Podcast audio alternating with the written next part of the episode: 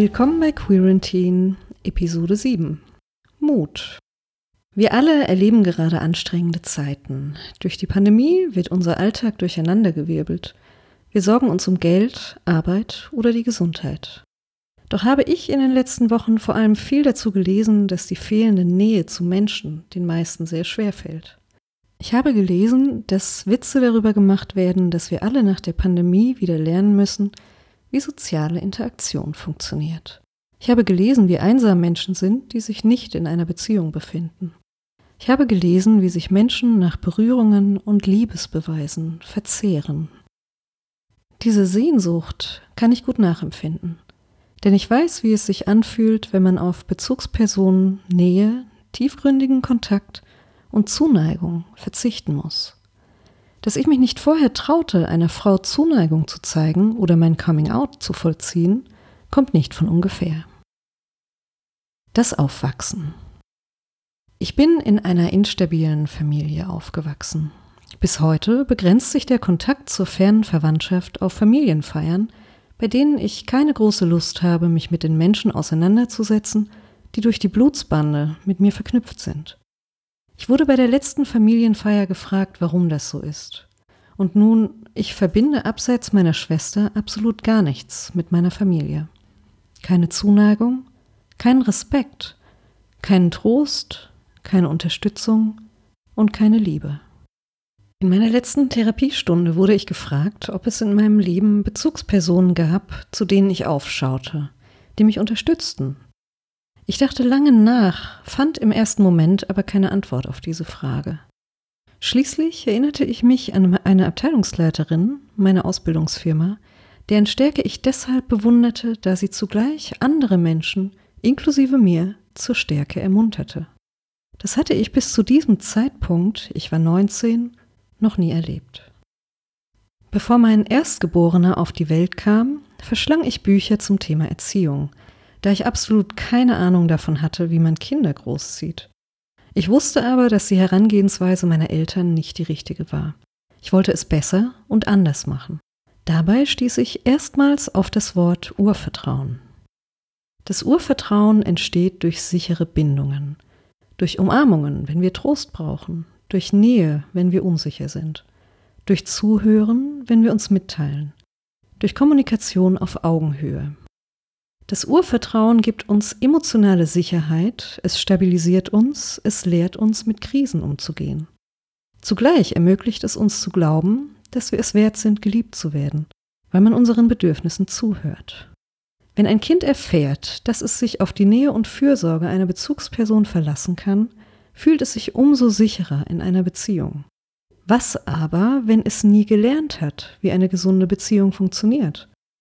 Fehlt das Urvertrauen, kann das, wie bei mir, Auswirkungen haben, die einen Menschen das ganze Leben über begleiten. Wenn man als Kind gelernt hat, dass man es nicht wert ist, gehört zu werden, ersetzen tiefe Zweifel und Urängste den Platz des Urvertrauens. Als ich gefragt wurde, ob ich mich an Interaktionen mit meinen Eltern erinnere, die mit Nähe zu tun haben, war ich erneut sprachlos. Denn ich erinnerte mich nicht an eine Situation, in der meine Sorgen wahrgenommen wurden. Ich erinnere mich nicht an eine einzige Umarmung meiner Mutter. Ich erinnere mich nicht an Trost.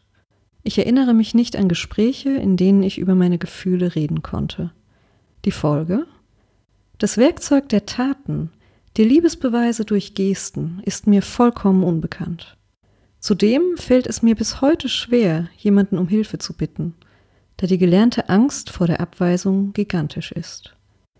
Wenn das Glück mich dann doch einmal trifft, fordere ich es heraus, da ich nicht glauben kann, dass es bei mir an der richtigen Adresse gelandet ist. Die Konfrontation. In der letzten Folge sprach ich davon, dass ich mir mein Basiswissen im Bereich der emotionalen Kommunikation hart erarbeitet habe. Ich habe zwei Mütter in meinem Leben kennengelernt, die anders handelten als meine eigene.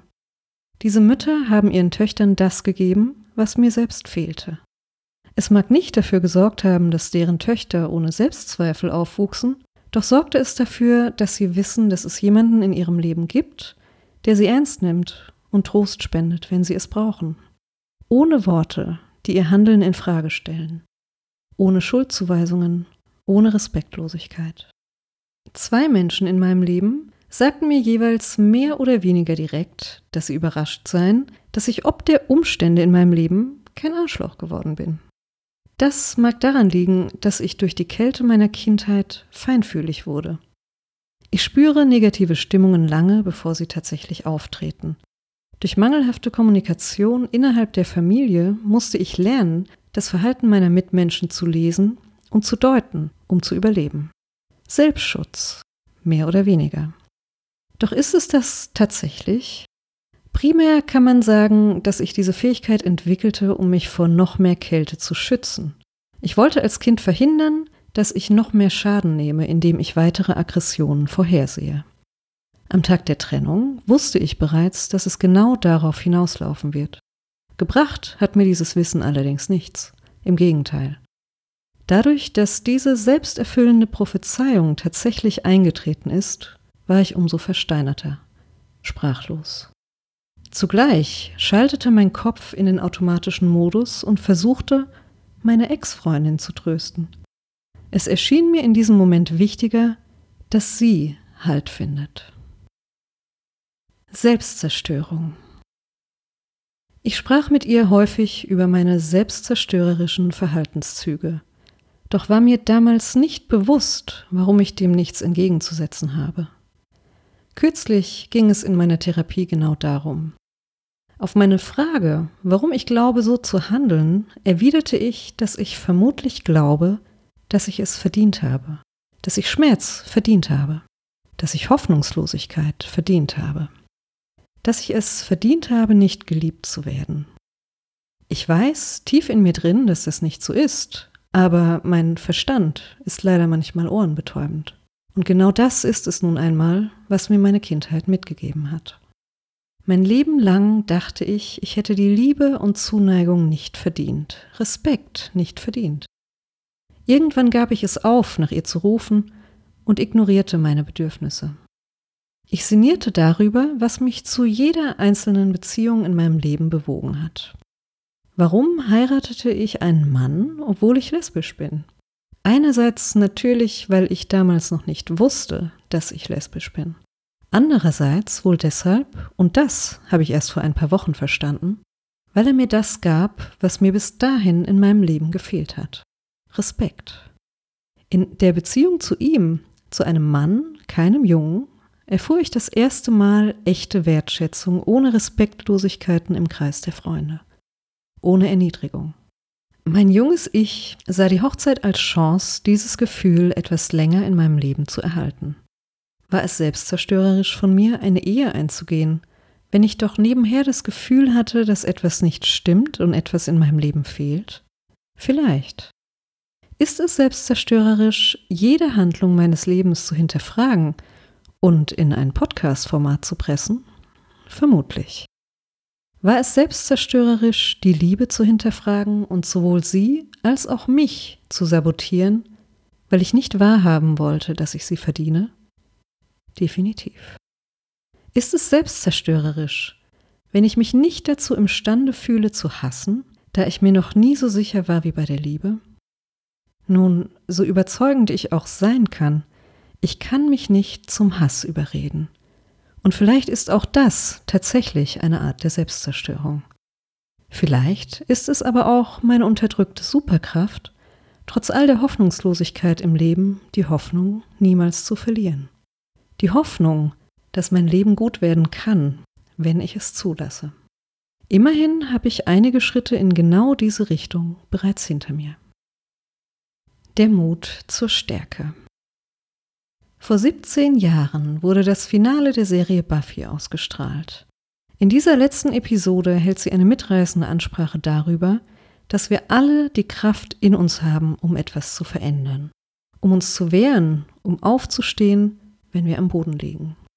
Als Kind wusste ich nicht, durch welche Handlungen ich dafür sorgen kann, geliebt zu werden, da sämtliche Versuche innerhalb der Familie scheiterten. Wie also sollte es mir als Jugendliche gelingen, einen Menschen von mir zu überzeugen, wenn mir doch niemals jemand beibrachte, dass ich dafür gut genug bin? Wie kann man von mir erwarten, dass ich weiß, was Selbstfürsorge tatsächlich bedeutet, Wenn ich doch nur lernte, wie ich mich selbst am effektivsten sabotiere. Inzwischen sind 17 Jahre seit dem Finale von Buffy vergangen. Ich habe noch immer nicht wirklich verstanden, wie man einen Menschen tröstet, da mein Kopf in diesen Situationen meinen bisherigen Schutzmechanismus aktiviert, wodurch ich versuche, die Situation zu analysieren und nach einer logischen Lösung zu suchen, statt das Gefühl wahrzunehmen. Doch ich weiß, dass ich auch das lernen kann. Ich bin gerade mal 35 Jahre alt und habe noch einige Jahre vor mir. Vor ein paar Wochen sah ich das erste Mal in die Augen eines Menschen und spürte etwas. Trotz der Antidepressiva, die das eigentlich sehr effektiv blockierten. Ich spürte Schmerz, Trauer und Enttäuschung. Das veränderte etwas in mir. Es sorgte dafür, dass sich einer der vielen Knoten löste. Ich merkte, dass ich die Fähigkeit, etwas zu spüren, vielleicht irgendwann verlernt hatte, sie aber tief in mir verwurzelt ist und nur darauf wartet, wieder zum Zug zu kommen. In den letzten zwei Jahren habe ich sehr viel über mich selbst gelernt. Ich lernte etwas über Ansprüche an mich oder an meine Mitmenschen. Ich lernte, wie es sich anfühlt zu lieben. Ich lernte vom Mut, einem anderen Menschen die Hand zu reichen. Ich lernte etwas über die Macht der Worte und ich lernte etwas über die Macht der Taten. Die Therapie konfrontiert mich mit vielen Dingen in meinem Leben, die diverse Folgen für eben jenes hatten. Und das ist gut. Denn wenn ich verstehe, warum ich so bin, wie ich bin, kann ich meinen Weg verändern und neue Wege ausprobieren. Ich kann aufstehen und ich werde aufstehen. Denn ich bin bereit für die Stärke, die mich erwartet.